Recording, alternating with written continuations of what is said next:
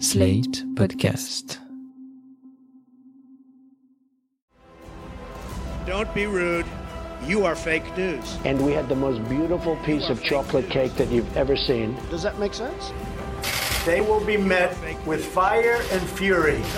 This egregious display of hatred, bigotry, and violence on many sides. On many sides. We will have no choice but to totally destroy North Korea. It's got to be in tip top shape. He is a sick puppy. You are fake news. Salut et bienvenue dans Trump 2020, le podcast IFRI Slate TTSO qui revient sur l'actualité américaine en compagnie de Laurence Nardon, responsable du programme USA à l'IFRI. Bonjour Laurence. Bonjour Romain. Alors Laurence, second volet cette semaine de nos hors-séries d'été. Et vous nous emmenez à la conquête de l'Ouest. Et pour ça, vous avez choisi de suivre une famille de pionniers américains dont nous connaissons bien l'histoire, qu'il s'agisse de leur vie quotidienne, de leur vie personnelle ou de leur pérégrination incessante dans les États-Unis des années 1860 à 1890.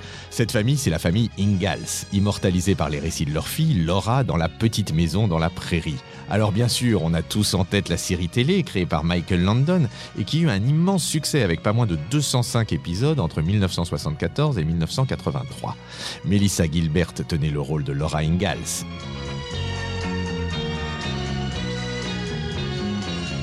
Mais nos podcasts sont des podcasts sérieux, bien entendu, et aujourd'hui vous allez nous parler non pas de la série, mais des livres. Vous allez nous dire à quel point ils sont précieux pour comprendre la mentalité des pionniers lors de la conquête de l'Ouest. Et oui, Romain, parce que la série télé est fondée sur les livres dans lesquels Laura Ingalls a raconté ses souvenirs d'enfance. Alors, deux mots sur cette autrice importante. Laura Ingalls est née en 1867 dans le Wisconsin. Elle a eu, on va y revenir, une jeunesse très nomade et elle a fini par s'installer, elle avait à peu près 25 ans, près de Mansfield dans le Missouri en 1894. Et c'est là, à Rocky Ridge Farm, qu'elle va vivre jusqu'à sa mort en 1957. Elle a vécu 90 ans et qu'elle va écrire tous ses livres. Sa carrière d'écrivain commence dans les années 1910. À l'époque, elle écrit des chroniques sur la vie agricole pour le journal local, le Missouri Ruraliste. Dans les années 20, elle va rédiger une première version de ses mémoires, Pioneer Girl, qu'elle soumet à un éditeur en 1930, mais le ton est beaucoup trop sombre. Elle va donc réécrire ce texte pour un public jeune, après des discussions avec son éditeur, Harper and Brothers, et en coopération avec sa fille, Rose Wilder Lane. Rose Wilder Lane, vous en avez déjà parlé, non? C'est une libertarienne. Oui, Rose Wilder Lane, c'est une journaliste et une romancière. Elle a beaucoup voyagé dans le monde entier et dans les années 20, elle a eu beaucoup de succès pour ses romans. Elle s'est politisée à partir des années 1940 lorsqu'elle a publié De retour du RSS, un ouvrage qui a eu beaucoup de retentissement, The Discovery of Freedom. Et à partir de ce moment-là, elle a joué un rôle assez important dans le courant libertarien aux États-Unis. Alors, comme elle avait joué un rôle d'éditrice très important auprès de sa mère, en tout cas au début des années 30, on voit sans doute la trace de ses idées libertariennes dans les propos de certains personnages dans les livres de Laura Ingalls. Quoi qu'il en soit, neuf tomes de souvenirs d'enfance ont été publiés à partir de 1932 jusqu'en 1943 et ils ont rencontré un immense succès dans le pays. Ces livres, ils sont tous sortis en français? Pour des raisons obscures, très certainement juridiques, le tome 1 de la série, qui s'appelle La petite maison dans les grands bois, qui se passe dans le Wisconsin, est assez difficile à trouver en français, parce qu'il n'y a pas eu beaucoup de rééditions depuis la première en 1968 chez Fernand Nathan, dans la collection des bibliothèques du monde. Les tomes suivants sont tous sortis chez Flammarion. Il y a une édition en 1980, une autre en 2011, etc. Côté US, of course, il y a eu d'innombrables éditions depuis les années 30. Comme le filon était bon, les neuf livres originaux sont complétés aujourd'hui par toute une industrie d'autres livres, plus ou moins consternants, qu'il s'agisse de reprendre les recettes de cuisine Ingalls. Alors la nourriture des pionniers, c'est pas de la très haute gastronomie, ou qu'il s'agisse d'écrire de fausses autobiographies de la mère, de la grand-mère et de l'arrière-grand-mère de Laura Ingalls. Bon, je vois qu'on a affaire à une puriste. Alors, euh, qu'est-ce qu'on raconte dans les neuf vrais livres? Eh bien, on raconte les tribulations de la famille Ingalls vues par les yeux de Laura depuis sa toute petite enfance et jusqu'à son mariage avec Almanzo Wilder. De fait, la famille Ingalls s'est déplacée énormément. Elle travaille beaucoup, très dur. Et puis, il y a euh, toute une succession d'aventures qui permettent aux petits lecteurs de s'identifier dans une atmosphère familiale très chaleureuse et pleine de joie de vivre. On voit le personnage de la petite fille, Laura, évoluer de la petite enfance jusqu'à l'âge adulte, un peu comme dans les Harry Potter, si vous voulez, alors même qu'il s'agit de, de véritables souvenirs. On est vraiment dans de la littérature jeunesse de grande qualité. L'un des ressorts littéraires de ces récits, c'est bien entendu la tension entre le cadre social qui est assez rigide à l'époque, notamment pour les femmes, et la personnalité de Laura Ingalls qui cherche sans cesse à se libérer. Enfin, si je me souviens bien, c'était quand même pas une révolutionnaire. Oui, bien sûr, mais il faut voir d'où on part. À l'époque, donc dans les années 1860 à 1890, les rôles sociaux sont extrêmement genrés. Il suffit de voir par exemple le carcan que représentent les vêtements féminins avec le corset, Laura s'en plaint sans arrêt à partir du moment où elle doit en porter à l'âge de 14 ans. On voit aussi que toute petite, elle voudrait euh, se promener toute nue comme les Indiens au grand scandale de sa mère. Adolescente, on la voit jouer au ballon à l'école, alors que vraiment pour les filles, ça ne se fait pas. Elle raconte aussi qu'elle déteste coudre et qu'elle refuse de promettre l'obéissance à son mari lors de la cérémonie de son mariage. Ah, c'est là que le livre est quand même beaucoup moins nunuche que la série télé. Revenons à la famille Ingalls. Qu'est-ce qu'ils ont fait exactement? Eh bien, ils ont beaucoup bougé à la recherche de la terre idéale pour installer leur ferme. D'ailleurs, le, le, récit des livres est simplifié par rapport aux très nombreuses étapes et aux très nombreux allers-retours qu'ont accompli la vraie famille Ingalls. En gros, dans les livres, il y a un début dans le Wisconsin, alors on est dans les grands bois. C'est très difficile de défricher pour cultiver la terre, mais en revanche, on peut faire le commerce des fourrures, on peut récolter du sirop d'érable. C'est là que Laura Ingalls naît, dans une cabane en rondin, en février 1867. Dans les épisodes suivants, on voit la famille se déplacer dans le territoire indien, qui est maintenant le Kansas. En l'occurrence, ils doivent en repartir assez vite. Ils s'installent ensuite dans le Minnesota. Alors je crois que c'est là que la série télévisée se passe, à Walnut Grove. Mais dans les livres, on voit que c'est très difficile. Ils sont malades, il y a de la sécheresse, il y a des sauterelles, enfin une mauvaise passe pour la famille Ingalls. Et puis enfin, dans les années 1880, Charles, le père, se voit offrir un emploi dans un chantier du chemin de fer dans le Dakota du Sud. Et c'est là qu'ils vont s'installer, profitant de l'ouverture des terres aux colons. Leur ferme, c'est à De Smet, une petite ville qui a aujourd'hui à peu près 1000 habitants, et c'est là que Laura Ingalls rencontre son mari, Almanzo Wilder. Qu'est-ce que ça nous dit de l'Amérique, tout ça? Eh bien, ça nous parle de la conquête de l'Ouest vue de l'intérieur. Historiquement, il y a une date à retenir, c'est celle de l'année 1862. Cette année-là, pour encourager le peuplement et la mise en culture des terres à l'ouest du Mississippi, Abraham Lincoln, qui est président à l'époque, signe le Homestead Act. C'est une loi qui accorde 65 hectares, 160 acres, aux familles qui réussissent à exploiter ces terres et à en vivre pendant cinq ans. La même année, 1862, il y a aussi le passage du Pacific Railway Act, une loi qui attribue des prêts et des terres fédérales pour la construction des chemins de fer transcontinentaux. Le premier chemin de fer qui va de l'est à l'ouest du continent, c'est 1869.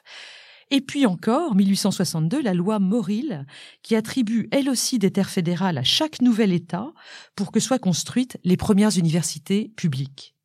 Donc ce qu'on voit à cette époque, c'est un immense processus d'avancée vers l'ouest de toute une population de colons et ce phénomène a joué un rôle extrêmement important dans la définition des idées politiques de la jeune République américaine.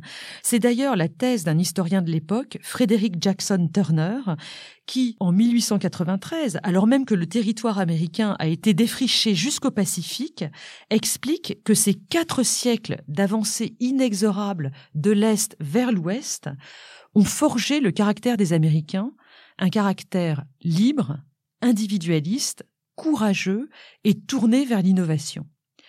C'est pour cela d'ailleurs qu'aujourd'hui, les discours politiques n'hésitent pas à parler régulièrement de nouvelles frontières. À la fin du 19e, l'Alaska a été une nouvelle frontière. Dans les années 60, c'était l'espace. Aujourd'hui, c'est le numérique. C'est vraiment un gimmick politique extrêmement puissant dans la psyché américaine. Mais l'esprit de frontière, c'est pas aussi celui de la méfiance par rapport à l'État? Oui, bien sûr. Les colons étaient, euh, par nécessité, très loin de Washington, obligés de se débrouiller tout seuls, et ça donne un esprit euh, relativement indépendant et méfiant par rapport au gouvernement. Et d'ailleurs, dans les livres de Laura Ingalls, il y a un épisode qui est très marquant de ce point de vue-là. J'ai dit que les Ingalls s'étaient installés à un moment en territoire indien, dans ce qui allait devenir le Kansas. On est au début des années 1870 et Charles Ingalls a entendu un politicien affirmer que le territoire indien dans le Kansas allait bientôt être volé aux Indiens, des tribus Osage et Cherokee qui y habitent, pour être ouvert à la colonisation. Et donc, il s'y précipite parce que c'est le moment d'y choisir les meilleures terres pour leur ferme. Mais juste après, le gouvernement fédéral choisit, pour un temps, d'honorer sa promesse aux tribus indiennes et d'interdire l'arrivée des colons. On est sous la présidence d'Ulysse Grant, qui été à la Maison-Blanche de 1869 à 1877 et qui a mené une politique d'apaisement temporaire favorable aux Amérindiens. Le gouvernement fédéral annonce donc que les pionniers qui ont commencé à s'installer illégalement vont être chassés du territoire du Kansas et la famille Ingalls s'en va en laissant sa maison tout juste construite. Donc, oui, on voit bien que l'esprit de la frontière, c'est un esprit qui se méfie d'un État fédéral lointain sur lequel on ne peut pas compter et qui peut éventuellement trahir les colons. Cet esprit, il existe toujours aujourd'hui et on en voit aussi une manifestation avec l'attachement au port d'armes et une certaine habitude de la violence. Mais revenons au mode de vie des pionniers. Ce sont des fermiers. Ce qui est important pour eux, c'est de trouver de la terre. Oui, tout à fait. Les pionniers sont en majorité des, paysans d'origine européenne, et s'ils sont venus en Amérique du Nord, c'est pour trouver des terres disponibles. Une grande partie des récits de Laura Ingalls, d'ailleurs, portent sur les pratiques agricoles de l'époque. On est au tout début de la mécanisation. On voit son père, dans les années 1870, louer une batteuse, donc une machine qui sert à séparer le grain de la paille, qui fonctionne à la force des chevaux. À la lecture de ces livres, on apprend comment se passent les semailles, on apprend comment se passent les récoltes, comment tondre les moutons, comment tuer le cochon quand il fait assez froid, comment fumer le jambon au bois de hêtre. On apprend encore comment faire du beurre, du pain de maïs, comment teindre la laine, etc. Si vous lisez tous les livres romains, vous allez apprendre un vocabulaire agricole vraiment très riche et vous pourrez briller au salon de l'agriculture. Et j'ajouterais que si vous les lisez en anglais, vous pourrez briller à la World Ag Expo, la foire agricole la plus importante des États-Unis, qui se tient tous les ans en février en Californie. Bon, bah, je m'y mets tout de suite, bien sûr. Mais en réalité, cette vie dans le Midwest, elle est extrêmement difficile pour les pionniers. La vie agricole est très difficile, les récoltes peuvent être anéanties en quelques heures à la suite d'une averse de grêle ou de la sécheresse. Il y a les spéculateurs fonciers qui font monter le prix des terres dès qu'elles sont mises en exploitation. On voit aussi à quel point il fait froid l'hiver. Il y a une fameuse année avec des blizzards qui durent sept mois. Et surtout, les grandes plaines ne sont pas aussi fertiles que l'annonce le gouvernement. Elles sont notamment beaucoup trop arides pour la culture du blé. À de multiples reprises, vraiment, on voit la famille Ingalls à deux doigts de souffrir de la faim. Et puis, j'ajoute un autre élément euh, terrible, c'est ce qu'on appelle la prairie fever ou la cabine fever, des épisodes de dépression, d'angoisse ou de folie qui pouvaient saisir les pionniers lorsqu'ils étaient confinés dans des petites cabanes en rondins, dans ces immenses prairies sans aucun arbre et aucun horizon.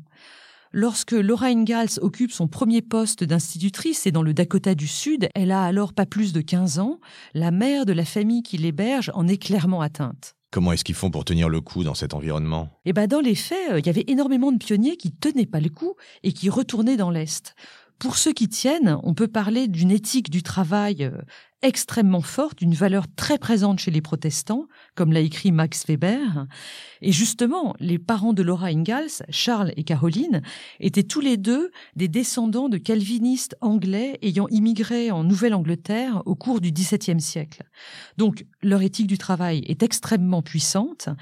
Mais il y a d'autres éléments, comme notamment l'affection vraiment euh, très vive entre tous les personnages, je l'ai dit, et puis aussi une foi protestante très marquée. Oui, la religion est très très présente. Oui, quand on lit les livres, on voit que la religion est très présente.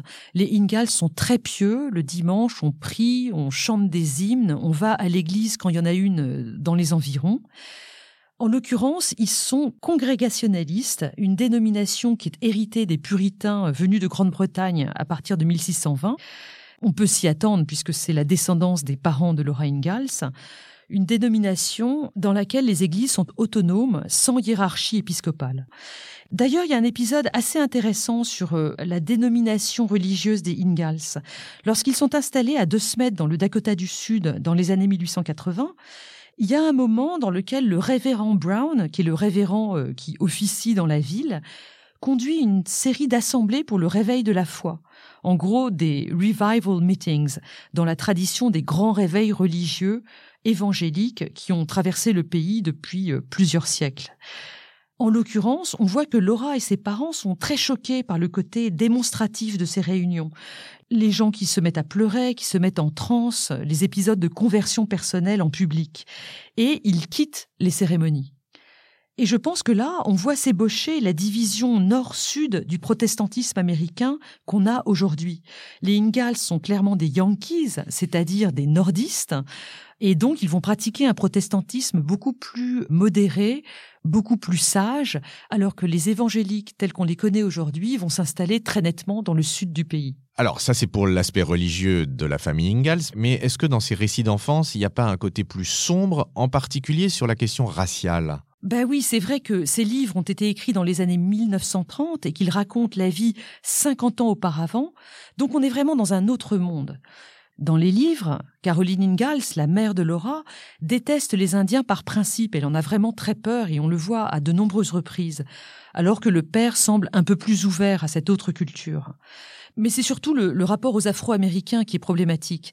Il y a un épisode où la famille assiste à un minstrel show, c'est-à-dire un spectacle de chansonniers grimés en noir, ce qu'on appelle le blackface. Il est clair que ce récit-là, aujourd'hui, il est inacceptable. Ce qu'on peut dire pour défendre Laura Ingalls, c'est que sa famille était du côté nordiste dans la guerre de sécession. Son oncle George s'était engagé dans l'armée yankee. Et puis, elle raconte aussi l'épisode dans lequel tous les membres de sa famille sont gravement atteints de malaria en plein territoire indien et sont sauvés in extremis par un médecin noir, le docteur Tan, qui exerce auprès des Indiens, un personnage qui a vraiment existé. Mais il est vrai que les, récits de Laura sont aujourd'hui contestés. Le prix de littérature pour enfants de l'Association des bibliothèques pour la jeunesse, qui portait son nom, a d'ailleurs été débaptisé en 2018. Donc pas de postérité pour Laura Ingalls? Mais si, je pense qu'il faut juste mieux contextualiser et mieux expliquer les récits qu'elle peut nous donner encore aujourd'hui. Et d'ailleurs, elle reste très populaire. Cet été, il y a des festivals Laura Ingalls, des pageants, dans tous les endroits où elle a vécu.